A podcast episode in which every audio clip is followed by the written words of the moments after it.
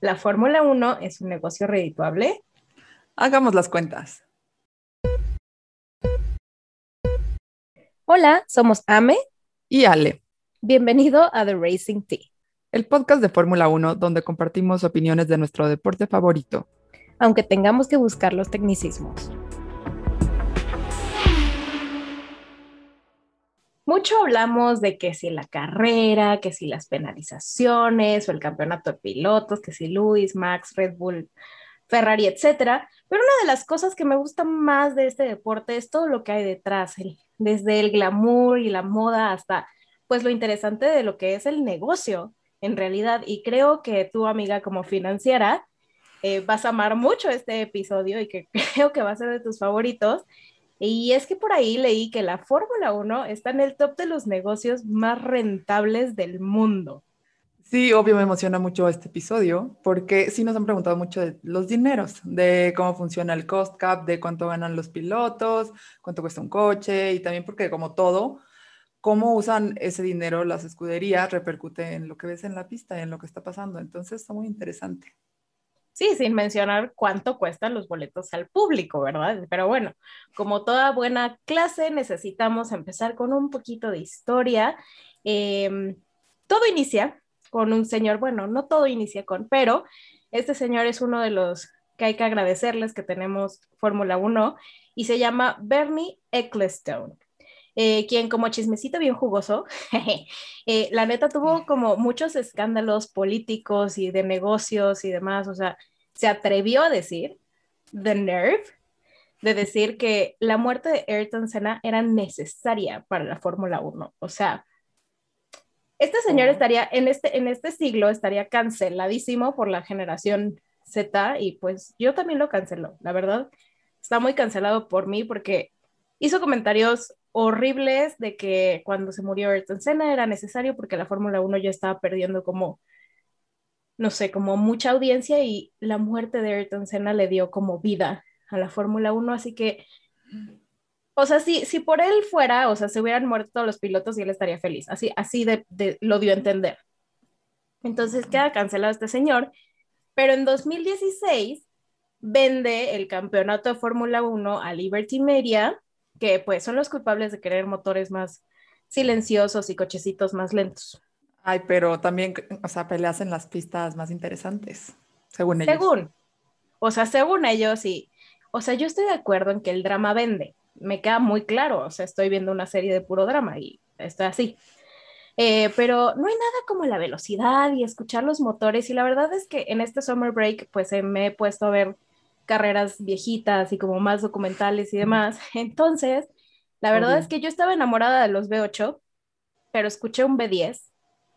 Dije, qué belleza, qué belleza. Entonces me lo quitaron, me quitaron ese, ese amor, pero está bien. Bueno, Liberty Media es una empresa que es norteamericana y está controlada por el señor John C. Malone. Eh, y esta empresa que compró la Fórmula 1 por nada más y nada menos que, escucha esta cifra, ¿ok? Espero que estés sentado. Dime. 4.400 millones de dólares. O sea, se me hace poco. Yeah, makes sense. Ajá. Y como dato curioso, que creo que puedes invertir en, en estas aplicaciones, ya sabes, como la de GBM y así, y comprarte algunos titulitos. Ojalá, o sea, nos invitaran a nosotros que invertimos 300 pesitos por ahí al paddock, ¿no? Porque pues, obvio soy, o sea, soy inversionista en la Fórmula 1 con 300 pesos. Qué bonito. Vi un meme justo de alguien así de que inviertes en Apple 50 pesos y llegas a la tienda, ¿me acomodas todo? Exacto. ¿Quién eres? Soy señor. sí, sí, sí, sí, sí, de 50 Podemos llegar así al paddock. Exacto. ¿No sabes quién soy? ¿Quién eres? ¿Que no sabes quién soy? Invierto. Imagínate. Lady Paddock. Lady Pado, que está, no, sí, sí nos haríamos virales por eso, ¿eh?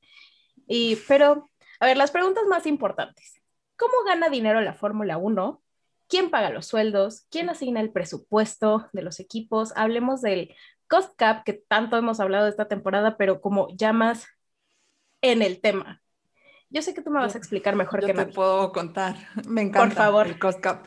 Porque como sabemos, antes cada quien gastaba lo que tenía, entonces muchos gastaban mucho, Haas gastaba poco y así. Entonces, este año, como sabemos, y si no sabías, ahora lo sabes, se introdujo un límite de lo que los equipos pueden gastar que tenga que ver con el desarrollo del coche, o sea, este, investigación, development, pruebas, manufactura de partes, sueldos de las personas en las fábricas, todo lo que tenga que ver con hacer un mejor auto. Y ahí no entran los gastos extras de que mercadotecnia, sus abogados y tampoco entran los sueldos de los pilotos ni de los tres señores más top del equipo, o sea, los Totos, los este, Andreas, Isaacs de McLaren, ajá, los más caros no entran, claramente, si no, em, Lewis Hamilton sería su propia escudería porque ya se le sacaba el dinero ahí. en total. Entonces, el límite que tienen este año es de 146 millones 500 mil dólares. O sea, puede parecer mucho, pero si se compara con lo que gastaban antes los equipos grandes y monstruosos que eran Mercedes y Ferrari los que más gastaban, tenían presupuestos de 500, 600 millones de dólares. O sea, les están dejando una cuarta parte de lo que gastaban antes y es como, ay, háganse bolas. Los equipos chicos ya están acostumbrados a vivir de manera precaria, entonces para ellos se supone que va a beneficiarlos porque ya les va a emparejar el, el terreno de juego. Sí, a ver, o sea, es que recordemos que la Fórmula 1 entra en la, lista de los deportes más caros del mundo y que estas cifras pudieran parecer descomunales para un simple mortal como nosotros, pero al final estos presupuestos estoy segura que o sea, llegan rayando a final de temporada y pues pobrecitos de los equipos más, más de abajo que no tienen tanto presupuesto. Pues ahora pobrecito de todos. Pobrecitos de todos, sí. Sí, y ahora de los creadores del término francés, PAC, fermé, o como se diga, llega el force majeure, que tampoco sé si se dice así. Oh, la, la. Pero eso es literal algo de fuerza mayor, causa de fuerza mayor, que es alguna cosa que obliga a la escudería a gastar de más de su límite. Entonces, en ese caso, se les podría dar como una tolerancia de gastar 5% más del límite, pero estas circunstancias especiales, obvio, tienen que ser aprobadas por la FIA, porque la FIA manda en todos lados, y ya le dicen, oye, voy a gastar un poquito de más porque pasó esto y esto, el perro se comió mi tarea, y ya la FIA ve que sí, no, puedes o no gastar más. Todavía no pasa, porque obvio todavía no se acaba el año y todavía no saben si se van a pasar o no. Pero, bueno, queda en manos de la FIA decidir, y esto de los dineros es especialmente importante este año, porque además de ser el primero que empieza con este Cost Cap, el próximo año, como ya vimos en nuestro video del Monoplaza del 2022, si no lo has visto, Aquí está arriba. Ajá. Para que veas todas las novedades, o sea, cambió totalmente el cochecito, entonces ya todos se le están pensando de que si siguen gastando en desarrollar este, especialmente porque ya les queda media temporada, o mejor se van ya a meter ese dinero en el cochinito para el próximo año, o sea, empezar a investigar para tener un coche competitivo el próximo año.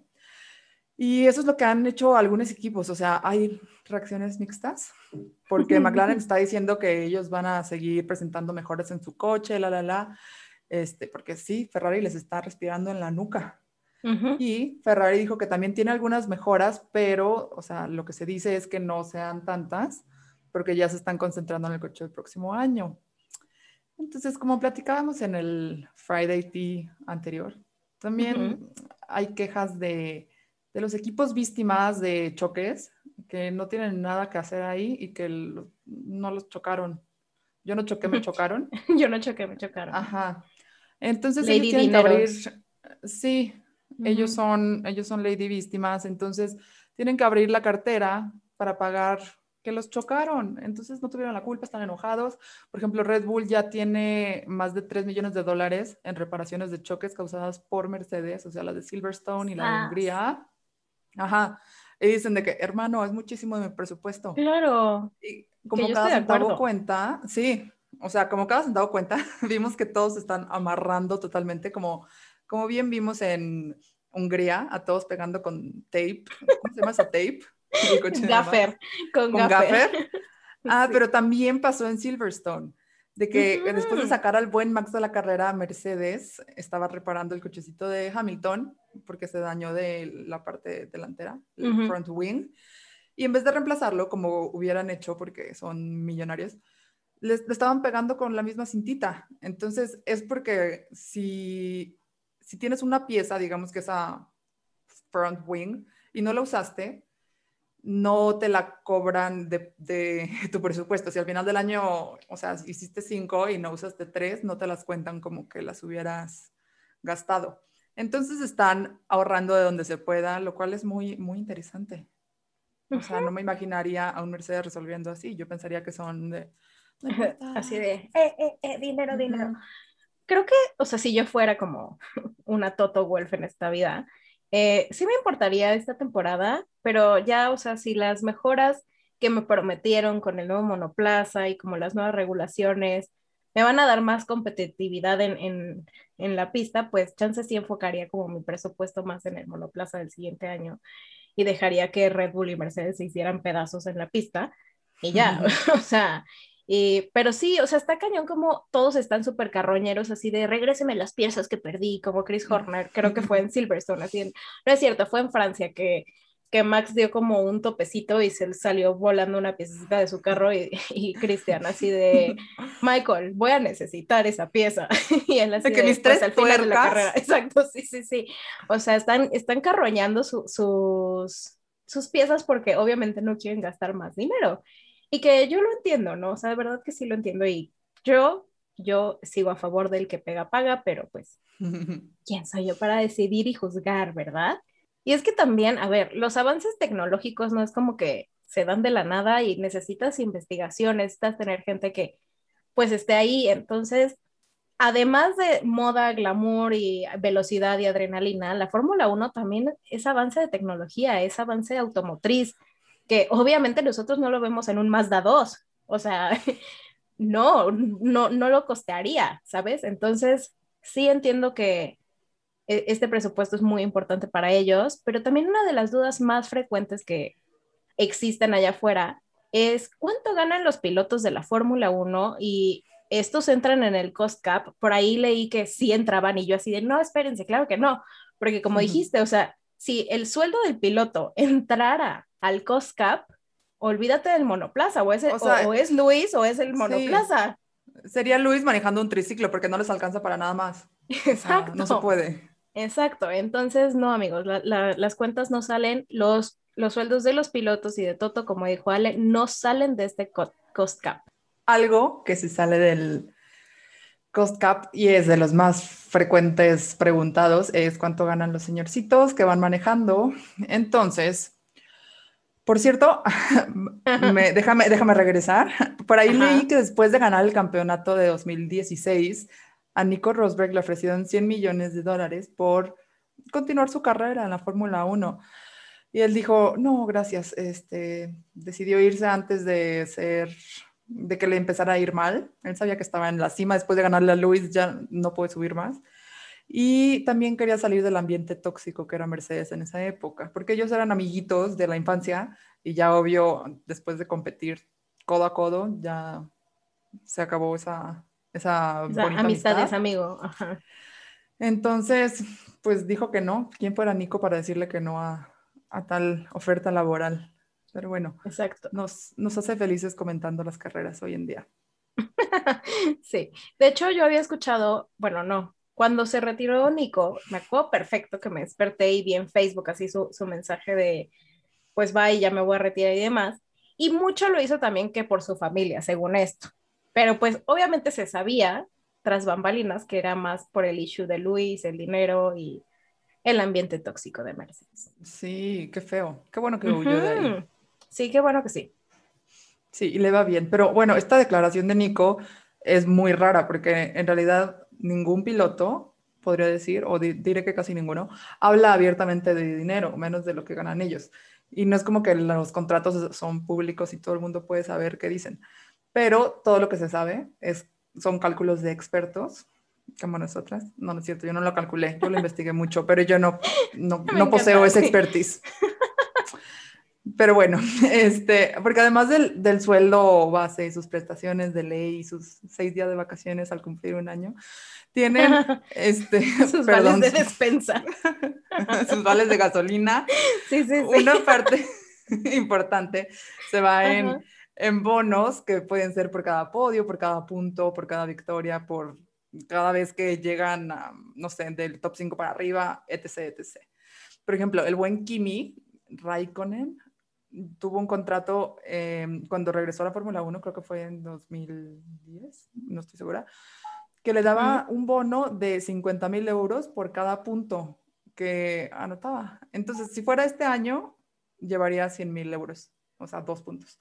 Pero en esos dos años que duró su contratito, anotó, no sé cómo se diga, logró 390 puntos, o sea, más de 19 millones de dólares, digo, de euros, perdón, de bono. Así que la letra chiquita cuenta mucho. Y sin mencionar los acuerdos de los patrocinios, o sea, los patrocinadores son muy importantes y obviamente todas las campañas publicitarias que hacen los pilotos para estas marcas, porque ahora también, o sea, están los sueldos y estratosféricos, digo, estratosféricos entre comillas, porque, a ver, si yo me pongo un poco a pensar lo arriesgado del deporte y demás, o sea, si yo fuera como recursos humanos ahí, o sea, una pregunta súper creepy que les haría sería como, ¿cuánto vale tu vida? ¿Sabes? Sí, está muy creepy. De que, güey, está creepy, pero estás arriesgando tu vida. Entonces, sí son estratosféricos, pero al final, pues, ¿cuánto vale tu vida? ¿Ves? O sea, acabo, acabo de ver la de Rush y sí vi que ahí decían, empezamos 25 la temporada, 25 pilotos y dos se mueren cada temporada. Y yo, ¿qué? Ajá, o sea, obviamente ahorita ya está súper, ah, o sea, está más seguro el, el, monoplaza y demás, pero al final es un deporte, no, no es tan, no sé, no es tan peligroso como, digo, no quiero atreverme a, a, irme contra otra afición, pero es de los deportes más peligrosos que existen. O sea, te puedes morir Sí. en una vuelta. Sí, 100%. Entonces sí, no son tan estratosféricos, si lo piensas. Exacto. así. O sea, si lo piensas en, en estoy arriesgando mi vida, pues sí, o sea, no es tan Cada fin de semana. Ajá, exacto. Pero bueno, Pe- ya. Pero, ve, volviendo a 2021, Ujú, se sabe, se sabe que el señor que gana más es nuestro tío Luis, que ujú. se supone que gana aproximadamente 30 millones de dólares al año en su contrato actual. Yo de hecho había leído que, o sea, que subió este, el que firmó a, a casi casi en las puertas de Bahrein, que subió 47 millones de dólares. Obviamente todo esto son suposiciones porque como dijo Ale, o sea, no sabemos, no, no, no estamos leyendo el contrato, sino nada más es como investigación de los expertos en esto. ¿Cu- Ujú. ¿Cuánto gana Supermax? De ahí, él me sorprendió mucho porque ganan 25 millones de dólares. O sea, y considerando que Max, ah, pues lleva la mitad de temporadas, pero, pero si va, o sea, yo creo que él va a ganar igual que Luis en dos años. Sí, Papá Chris nunca lo va a dejar ir. no. Aunque tenga que hipotecar su casa, o sea, Max, va a ganar lo que Sí, quiera. sí, sí. Aunque su, su esposa tenga que dar 20 conciertos más de la gira de. Spice Girls, no lo va a dejar. De que es por Sí, Supermax. sí, exacto. Vamos. Sí, sí, sí. Pero sí me sorprendió que le va muy bien al, al Maxi Bebé. Y de ahí siguen los ex campeones del mundo. Sigue Alonso con 20 millones de dólares. Y luego este, Vettel. Pero bueno, mira, si me pagan como Alonso, yo también regreso de mi jubilación. Ay, bueno, vamos, Ah. Alpine, acepto. Sí, sí, sí, vamos a manejar tantito. Vamos a darle unas rondas más a esto. Y después está Vettel con 15 millones de dólares, igual que Danny Rick, Danny Bebé. Lo que me sorprendió ahí es que Vettel Ujú. tiene cuatro campeonatos y Danny Rick Sí, ninguno. justo te, te- iba a decir así que me sorprende que Vettel gane menos que muchos de ahí. Sí, y me sorprende que sea lo mismo que Danny Rick porque se ve que papá Zach Brown tiene fe. Ahí está poniendo mucho de su dinerito. Y el que también me sorprendió, pero bueno, yo creo que todos me sorprendieron, voy a decir esto muchas veces, me sorprendió Charles porque gana más de lo que yo pensaba, gana 12 millones de, de dólares al año, el principito de Mónaco, y es más que los 10 millones que gana Botas, nuestro Bad Luck Botas, que gana un tercio, un cuarto de lo que gana su coequipero, entonces, otra razón para no querer ser Botas. Y también Sainz, Stroll y Kimi ganan 10 millones cada uno. Pero no sé cómo sentirme de Stroll, porque, o sea, tu papá es el dueño del equipo, este, es billionaire. mm, en realidad no creo que te importe tanto un millón más, un millón menos. Siento que eso es como cambio que encuentras de que en tu coche, ¿sabes? Ajá, Entonces, o sea, es e- que- el sí. de él, no sé, no sé qué sentir. Al final es un fideicomiso creado por su papá. Punto. Sí, entonces creo que podemos omitir ese sueldo. Este, y Chequito, sigue Chequito de ahí, que está en Red Bull con 8 millones de dólares al año. Y después los jóvenes Lando, Gasly y Ocon con 5 millones de dólares cada uno. Y ya al, final los relegados con unos un triste millón de dólares. Pobrecitos. que son Giovinazzi, eh, Mick Schumacher, Mazepin, Latifi y George. Que al menos quiero reconocerle a Haas y a Russell y a, Russell, y a Williams que, que les pagan lo mismo. A, a Williams que les pagan lo mismo a sus dos pilotitos. Eso me gusta. Creo que se puede fomentar la hermandad. Y pues el pobre Giovinazzi gana una décima de lo que, de lo que gana Kimi. Pero bueno, al final cerrando esta hermosa tabla está Yuki, lo cual también me sorprendió porque según yo, eh, Alfa, Tauri tiene, tiene dinerito que gastar, pero él gana 500 mil dólares, al parecer. Gana menos que los rookies de Haas. Sí, o sea, es que a ver, también si yo fuera como empresaria en mi cabeza, pues es, Yuki está a prueba de, de Alfa. Entonces, no así como que, ay, sí te pago la millonada si no me estás como que, pues dando lo que yo necesito. Luego también en Williams, yo creo que por eso Russell quería, está equitativo lo de sacrifícame a mí, no sacrifiques a Nicky. Pues porque todos están ganando lo mismo, entonces sí hacen una buena hermandad. Y es que además, o sea, los pilotos de Haas están como bendecidos por el nuevo patrocinador que, que quería sí o sí un piloto alemán en la escudería. No, no, no olvidemos ese drama en Drive to Survive. Justo estoy viendo ese episodio, a la mitad. Entonces, sí, o sea, ellos están muy bien cuidados, aparte del linaje innegable del pequeño Mick. Entonces, él, está, él está salvo. Y aparte, Yuki les ha salido más caros en, en reparaciones, porque es de los que más ha chocado y chocado feo, o sea, obviamente los pilotos de Haas han chocado demasiado y que Gunter ya dijo, güey, me están chocando demasiado y estoy gastando mucho, pero pues Alfa, que es un, un, equipo con más presupuesto, pues está perdiendo demasiado por parte de Yuki. Sí. O sea, Haas está perdiendo equitativamente con los dos, pero porque no tiene tanto presupuesto. O sea, pero una. Sí, pero aquí sí se nota la diferencia. Exacto, sí se nota la diferencia. Ahora, ya que toqué el punto de los patrocinios, quisiera no, no ahondar como muchísimo en esto porque es literal tema de otro episodio que nos puede llevar tres horas, eh, pero sí quisiera hablar como de las marcas tipo Puma, Rolex, ExxonMobil, Richard Mille, Tag Heuer, sea, por ejemplo, las relojeras, ¿no? Que tú ves en todo, en todo eh, el autódromo, así Rolex, Rolex, Rolex, Rolex, pero algunos equipos tienen Richard Mille y otros tienen Tag Heuer y así sucesivamente. Entonces, obviamente, con mi background, una pregunta que me surge es, a ver, pero ¿cómo es posible que convivan estos relojeros en un solo lugar? Porque obviamente cuando se tratan de marcas, estos son, son competencia, ¿no? O sea, vamos a llamarlo que uno es Ferrari y el otro es Mercedes y el otro es McLaren. Entonces, ¿cómo es que conviven y cómo funciona esto de los patrocinios? Solo me voy a ir a la parte de, los dineros, que es como el core de este, de este episodio.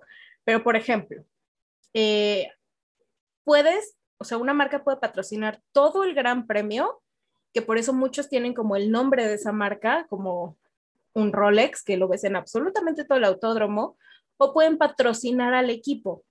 Ahora, Tag Heuer, por ejemplo, es patrocinador o fue patrocinador este año de todo el Gran Premio de Mónaco.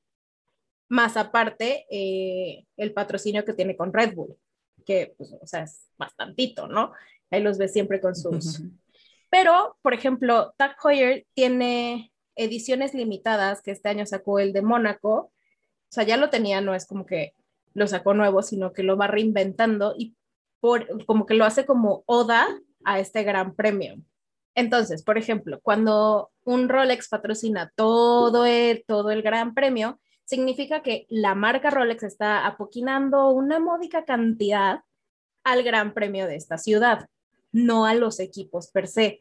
Los patrocinadores como lo es Puma, Exxon, TAG y demás, que sí son per se de un solo equipo, le aportan dinero al equipo. Ojo, este dinero no estoy segura, no creo que entre al cost cap, sino más bien como que entra a la, a la otra división en donde están sueldos como de la, de la planta, de las oficinas oficiales, eh, no sé, lo dedican como al fondo de, de, de, investigación de la tecnología y demás, a cambio obviamente de que sus logos se vean. También por eso habían cancelado las coronas de laurel, porque no se veían los logos de los patrocinadores y pues obviamente la foto del podio es la más importante y que se vea tu logo es lo más importante en este tipo de patrocinios, porque es una inversión, es un ganar-ganar entre, entre las marcas y el deporte.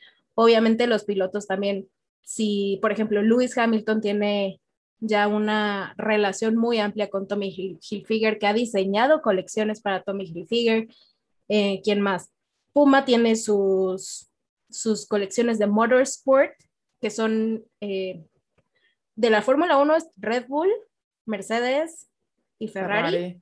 Ajá, y tiene también con BMW y demás, que es patrocinio de, de otros motorsports pero de aquí es Red Bull, Mercedes y Ferrari. Yo tengo los tenis de ahí, me voy a comprar los de Mercedes porque están espectaculares y eso es lo que quieren, o sea, quieren que compre su mercancía. Por ejemplo, me enteré por ahí que después de que a Landito Norris le quitaron su Richard Mille, las búsquedas de esta marca subieron entre 30 y 40% en Google y obviamente esto tal vez des desató algunas ventas no creo que el 30-40% de ventas, porque es una marca de reloj excesivamente cara, pero que al final, o sea, sí te hacen buscar, o sea, sí te hacen conocer la marca y que, que ese es el ganar de estos patrocinadores, ¿no? Sí, hasta siento que yo lo google, es muy probable. Sí. Y el buen Landito al día siguiente ya en entrevista traía otro reloj idéntico, pero seguro más nuevo y mejor del que le robaron, así que uh -huh. no le sufrió no lo sufrió tanto y como dato curioso también los patrocinadores no solo apoyan o al Gran Premio o al equipo, sino también hay patrocinadores propios de un piloto, como tipo Telmex con Checo Pérez, eh, Tommy Hilfiger con Lewis Hamilton, Estrella Galicia con Carlos Sainz, o sea, como que, y así sucesivamente con los pilotitos sí. también se van son como la lista de fotógrafos, modelos y stylists que eran fieles a Miranda Priestley, la seguirían Exacto. a donde fuera, aunque no fuera Runway Magazine. Ajá. Sí, ok, sí, por eso siempre Estrella Galicia es eh, patrocinadora de este señorcito, el equipo sí, en el que esté. ¿Cómo, cómo, ¿Cómo brinda Carlos Sainz? Con Estrella Galicia. Y este episodio no es patrocinado por Estrella Galicia. Debería. Debería. Patrocin Red Bull. Pero también vi en algún lugar del internet, no me acuerdo en dónde, que alguien preguntó, ¿por qué los pilotos siempre usan gorra? Y mucha gente le contestó cosas muy feas de que, ay, qué pregunta tan, la, la, la, tan tonta, por no decir otra ah, cosa. Me caga esa gente en el internet. Ajá. O sea, neta, me y, caga. Y yo dije, qué gran pregunta, nunca me lo había preguntado, porque las respuestas Ajá. eran, porque hay mucho sol. Y yo, bueno, también las usan en las carreras de noche y cuando estoy lloviendo y a todas horas, ¿sabes? No, no me parece suficiente y alguien más dijo de que porque están despeinados. Y dije, bueno, sí, o sea, acabas de correr, está tu pelito sudado, te pones una gorra y ya te ves decente. Pero aún así no era suficiente para mí. Entonces ya alguien contestó con algo que yo, que ya me dio paz. Y, y fue de que, pues, ahí tienen, es otro lugar más para ponerle logos, para empezar.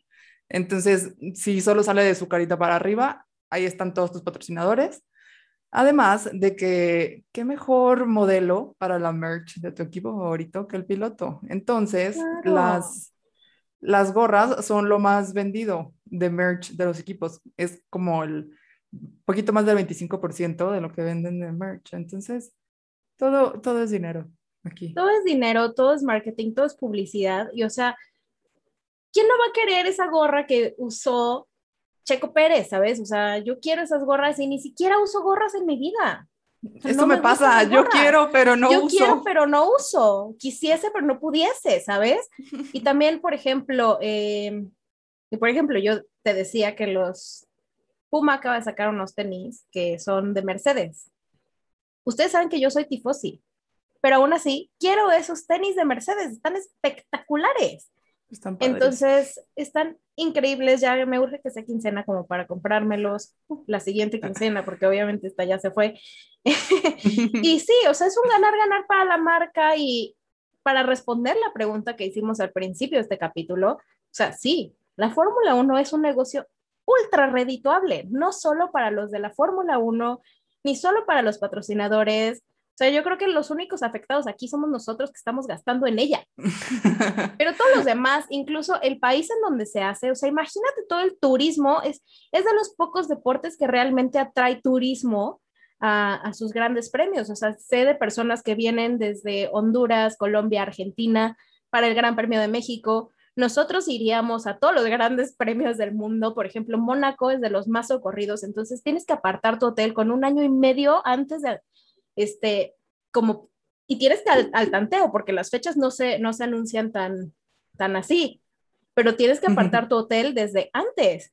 Entonces, Mónaco es de las, de las ciudades que más gana eh, cuando hay un gran premio. Entonces, sí, claro que es un negocio redituable, no para sus aficionados, porque pues nos llevamos todo no el merch, merch y boletos, pero para ellos, que es un negocio, claro que es redituable. O sea, sí es un negocio bastante redituable. Además de ser un deporte muy bonito. Ay, sí, lo queremos mucho. Sí, qué bonito. Pero bueno, eh, si te gustó este video, ya sabes qué hacer, dale like, suscríbete, comenta. Eh, ¿Qué te comprarías tú de, de, mercancía? ¿También te gustan las gorras? ¿Quieres los tenis? ¿O qué tienes? Danos ¿Qué ideas. tienes? Ajá, danos ideas de, de, de merch, porque pues también... Y bueno, si te gustó este episodio, no olvides suscribirte en la plataforma de podcast de tu preferencia. Síguenos también en Instagram y TikTok para más contenido y seguir aprendiendo juntos de la Fórmula 1. También puedes ver este episodio y más contenido exclusivo como el Friday Tea en YouTube, así que suscríbete y activa las notificaciones. Y recuerda decirnos tus dudas, comentarios y predicciones para platicarlos en los siguientes episodios. And that's the tea. ¿A verdad?